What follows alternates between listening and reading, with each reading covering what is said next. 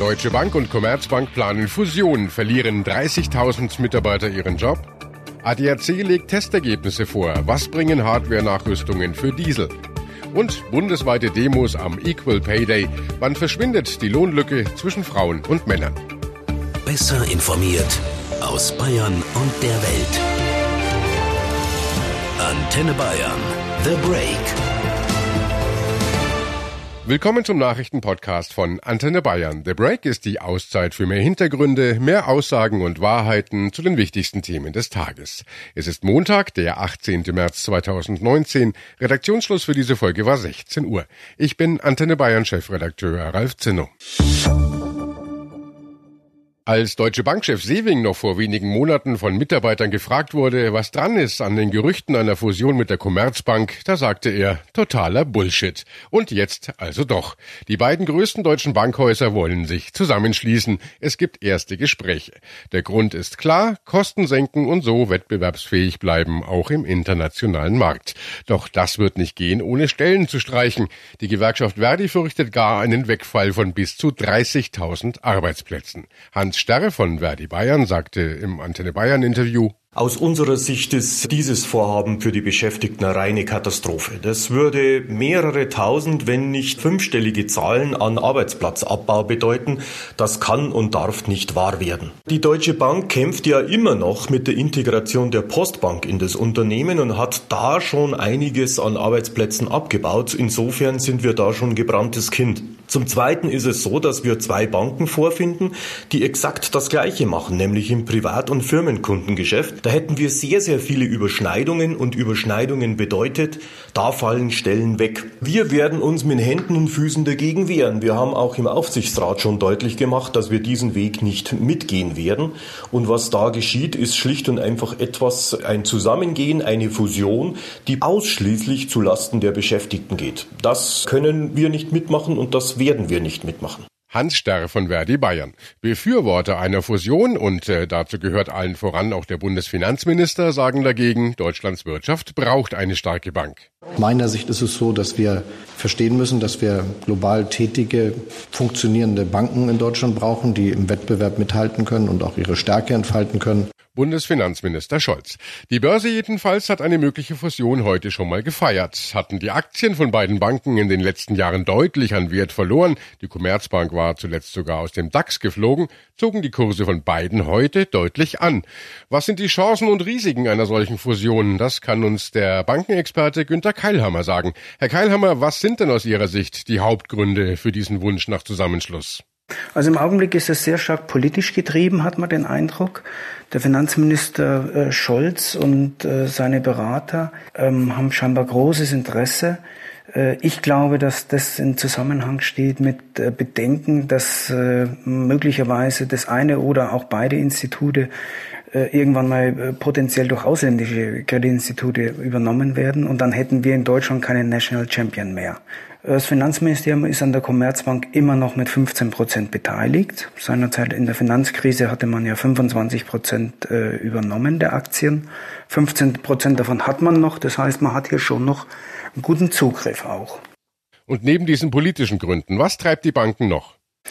Natürlich, dass, dass beide Banken unzureichend profitabel sind. Insbesondere, wenn man das mit, mit internationalen Banken vergleicht. Grundsätzlich, man muss schon sagen, Warum kommt man auf die Idee? Wir haben hohe Regulierungskosten. Beide Banken müssen massiv in IT investieren, nicht nur wegen der Digitalisierung, aber auch wegen der Digitalisierung.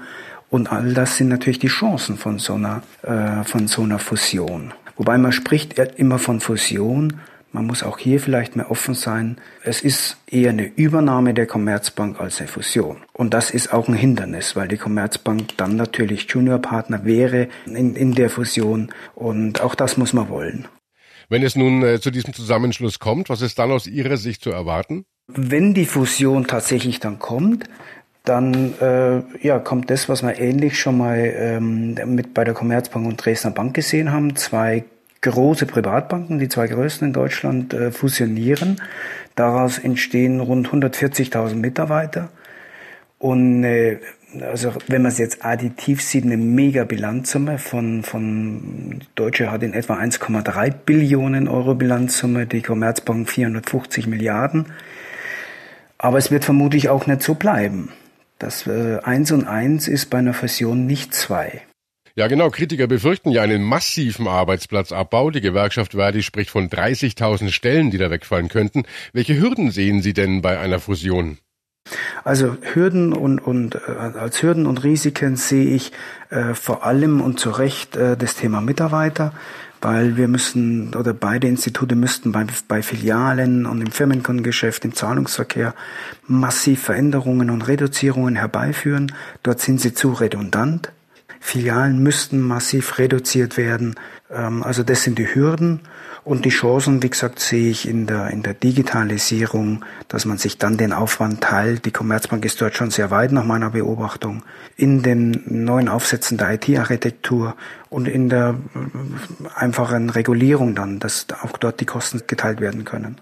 Und zum Schluss noch, was würde ein Zusammengehen von Deutscher Bank und Commerzbank denn für die Kunden bedeuten? Müssen dann Privatkunden sich Sorgen machen um ihre Konten? Also zunächst mal, der Privatkunde muss sich keine Gedanken machen, in welcher Form auch immer das passieren wird. Allerdings, äh, man wird, äh, also wenn es so kommt, Filialen zusammenlegen und es kann schon sein, dass äh, Filialen dann einfach nicht mehr genutzt werden können, sprich geschlossen werden und er einen weiteren Weg hat. Aber jetzt vor dem Hintergrund ist mein Spargeld oder mein Festgeld jetzt noch bei der einen oder anderen Bank äh, nach der Fusion sicher.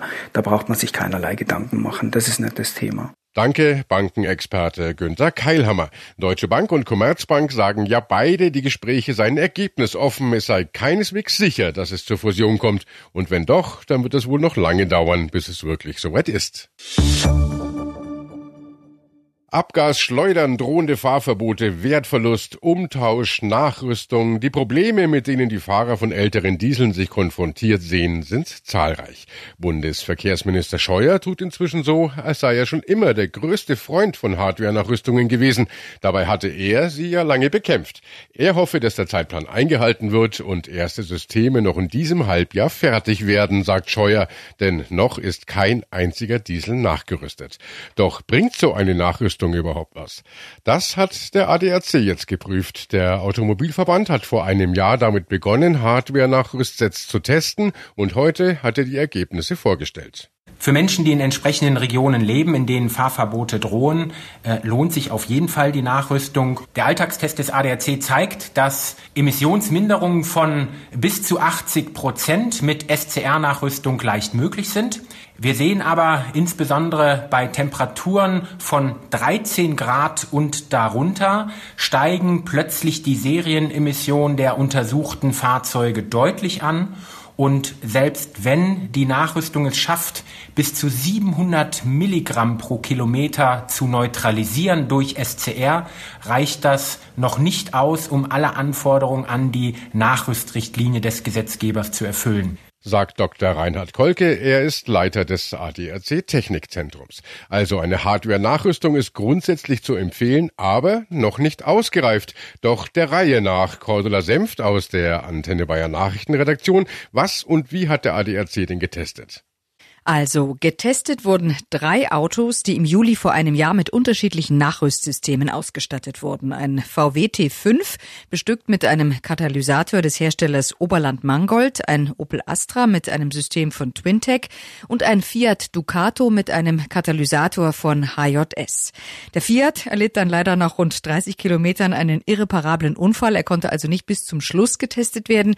Die anderen beiden wurden 50.000 Kilometer gefahren und auch auf dem Prüfstand untersucht. Ergebnis, die Stickoxidemissionen gehen dank der neuen Abgasreinigung deutlich zurück und zwar um bis zu 80 Prozent, also ein gutes Ergebnis. Und auch die Leistungsfähigkeit der Katalysatoren hat nach 50.000 Kilometern nicht nachgelassen, so die Prüfer. Aber sanken die Temperaturen draußen auf zum Beispiel 13 Grad oder darunter, stieg die Abgasemission der Autos deutlich. Und da haben es die Katalysatoren dann nicht geschafft, äh, das unter die Grenzwerte zu drücken. Die wurden dann doch verfehlt. Und das war auch noch nicht alles. Das war nicht alles, sagst du. Was denn noch? Naja, der Spritverbrauch ist mit Katalysator deutlich gestiegen. Vor allem im Winter ist der Energieverbrauch deutlich nach oben gegangen, weil die Katalysatoren auf eine Betriebstemperatur von mehr als 200 Grad aufgewärmt werden müssen. Und dazu braucht es Strom, der mit Diesel erzeugt wird. Der VW T5 mit dem Oberlandsystem hatte einen Mehrverbrauch von 7 Prozent. Das lag also noch nah am zulässigen Mehrverbrauch. Der Fiat Ducato und der Opel Astra lagen mit ihren Katalysatoren mit 12 und 13 15 Prozent mehr Spritverbrauch deutlich drüber. Damit hat dann keines der vom ADAC getesteten Fahrzeuge die offiziellen Vorgaben des Bundesverkehrsministeriums geschafft. Denn laut Richtlinien dürfen umgerüstete Autos nur 6 Prozent mehr Sprit verbrauchen. Ja, Cordula, und was bedeutet das jetzt? Was heißt das für die Umrüstung? Naja, das war ja jetzt ein erster Langzeittest. Laut Fachleuten muss das nicht heißen, dass Hardware-Nachrüstungen generell einen hohen Mehrverbrauch bedeuten. Die Anbieter seien ja noch in der Entwicklung. Die Geräte ließen sich noch optimieren. So war der Mehrverbrauch dann auch geringer, wenn der Katalysator näher am Motor verbaut werden konnte. Da heizen ihn die Abgase schneller auf. Nachrüster könnten sich, so die Empfehlung, also zuerst auf Dieselmodelle konzentrieren, bei denen baubedingt ein kürzerer Abstand zwischen Katalysator und Motor möglich ist. Zusammengefasst, der Test lässt aus Sicht der Kunden noch manche Fragen offen. Generell ist aber eine Nachrüstung zu empfehlen, sagt der ADAC. Ja, und deswegen fordert Dr. Rainer Kolke, der Leiter des ADAC Technikzentrums, es wird erforderlich sein, dass die Automobilindustrie hier auch mit Software-Updates unterstützt. Es gab natürlich auch mechanische Auffälligkeiten, gelegentliche Auffälligkeiten, was die Systemfunktionalität anbetrifft und Belastung des Bordnetzes. Hier erwarten wir von den Nachrüstern entsprechende Zusagen hinsichtlich der Garantie auf fünf Jahre und 100.000 Kilometern. Wenn all das erfüllt ist, kann letzten Endes im dritten Quartal 2019 die Nachrüstung zur Erfolgsgeschichte werden. Heute ist Equal Pay Day, ein internationaler Aktionstag, der auf die Lohnlücke zwischen Frauen und Männern hinweist. Denn auch in Deutschland verdienen Frauen noch immer weniger als Männer. 2018 war es laut Statistischem Bundesamt 21 Prozent weniger. Frauen haben oft schlechter bezahlte Jobs und treten für die Familie kürzer. Dass der Equal Pay Day bei uns schon seit Jahren am 18. März begangen wird, zeigt, wie wenig sich verändert hat. Jasmin Becker in unserem Hauptstadtstudio in Berlin, denn das Datum kommt ja nicht von ungefähr. Denn wenn man diese 21 Prozent in Arbeitsstunden umrechnet, dann haben manche Frauen bis zum heutigen Tag also seit Anfang des Jahres praktisch umsonst gearbeitet. Und weil sich auch seit vielen Jahren schon nicht so viel an dieser Prozentzahl tut, bleibt es dann einfach beim 18. März als Equal Pay Day. In ganz Deutschland finden heute Aktionen statt, auch in Bayern. Hier sind zum Beispiel in München und Nürnberg Tausende mit roten Taschen auf die Straßen gegangen. Frauen und solidarische Männer, die ein Zeichen setzen wollen. Die roten Taschen stehen ja für die roten Zahlen und dafür, dass Frauen weniger in der Tasche haben als Männer.